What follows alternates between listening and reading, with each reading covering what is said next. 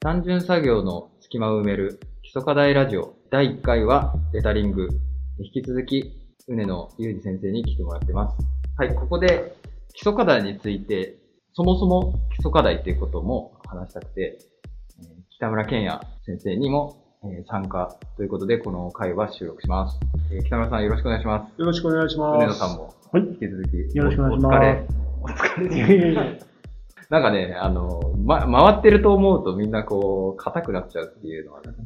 自分もそうなんですけど、教員がこう硬くなるほどかっこ悪いことないんですよね。ということで、えー基礎課題、なんで、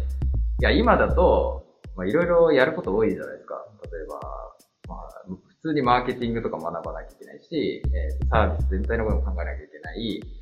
さらには、えーと新しいテクノロジーで何があるのみたいなこともリサーチしなきゃいけない。もうやることいっぱいあるよと。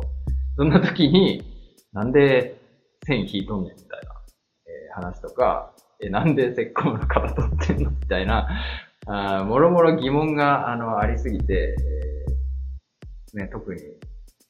あの若手、若い皆さんからこう、なんだろうな、買えないんですかみたいな 話とかがありますが、えーなんでやってるのかと。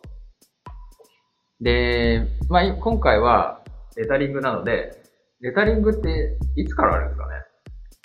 タリングは、僕が学生の頃からですから、まあ、それこそ30年、40年前ぐらいあるし、うん工藤先去年体感された先生もね、生もやってたってやってたことだから、もう50年ぐ50らい。年以上前からやってるんだと思うんですよ。50年ってすごいですね。すごいですね。半世紀。うん。ただ、資生堂の書体は100年以上やってるんですよ100ね。年以上あれをやって。るね、あれね。すご100いね年って、やばいですね。やばいですね。えーじゃあなんでこれ残ってるんですかっていう話なんですけど、実は2020あ、2010年時点ではレタリングがなかったっていう そうそう衝撃の事実が、ない時間、ない期間があったみたい。ね、まさか資生堂書体のなかった時代がありましたってことないですもんね。ないないね、ずっとやってちょっるね。と、やっちゃった感ありますね。え、これは、じゃあ、えー、うねのさんが資生堂を辞めてからも、えー大学の教員になった時にはなかったってことですか？そうそう、なかったんなんだと？そだ。れどうしちゃったんだろう？どう、どうし、え、それですぐ戻したんですか？いや、いや、あでも何年か、普通に授業してたから、なるほど。う2015年ぐらいに復活したんじゃないかな。5年ぐらいはな、僕が少なくとも来て5年ぐらいはなかったと思う。多分この辺のことは北村さんが割と知ってる。あの、まあ戻した経緯。一緒にやってた、一緒に戻した流れは、あの一緒にやってたんで。はい。あの、まあ、同じように、僕も、腕野先生の2年後に、えっ、と、2012年に大学に戻ってきて、で、まだレタリングがなくなってたっていう話と、でも僕とか、あと製品デザインの川崎先生とかと話してて、やっぱりレタリングの授業大事だったよねって、こうそれ、それまでやってきた仕事の、うん。うん、なんか流れから、まあ、美大生でよかったなって思える、えーことで、レタリングやっといてよかったなってことがあったんで、あ、それは自分としてそう、自分が働いていて、あの、まあ、僕はもともとプロダクトデザイン、家電をデザインしてたんですけど、家電デザインしてる中でレタリングすごい役に立ったなっていうのがあったんで、まあ、それなくなってるのはもったいないなと思って、まあ、川崎先生と意気投入して、ほんで、上野先生と一緒に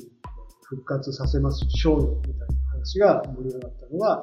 まあ、2014年ぐらいでしたね。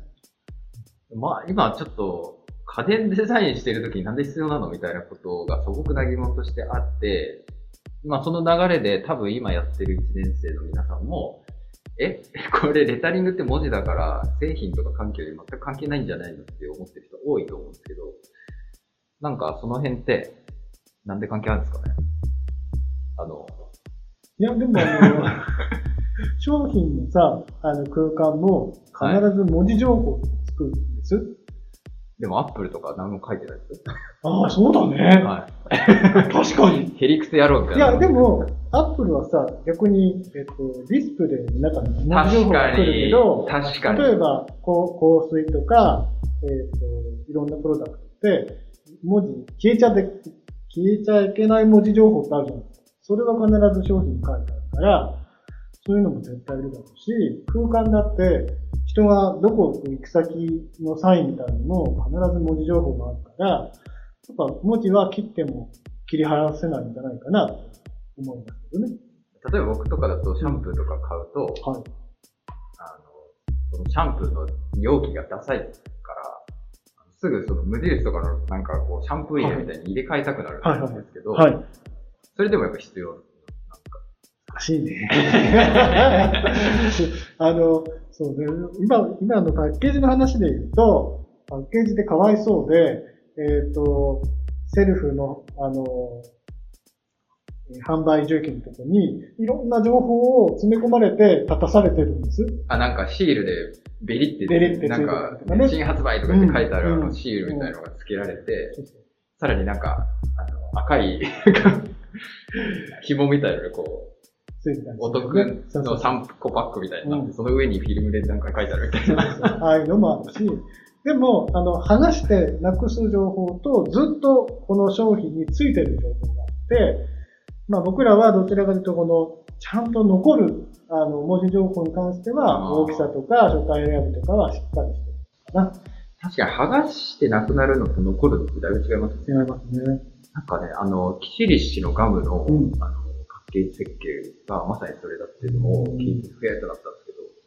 あれってキシリッシュで並んでる時ってガムにいろいろこうカラフルなパッケージが、印刷がされてるんだけど、買って剥くと銀一色なんですよはいはいはい。で銀で、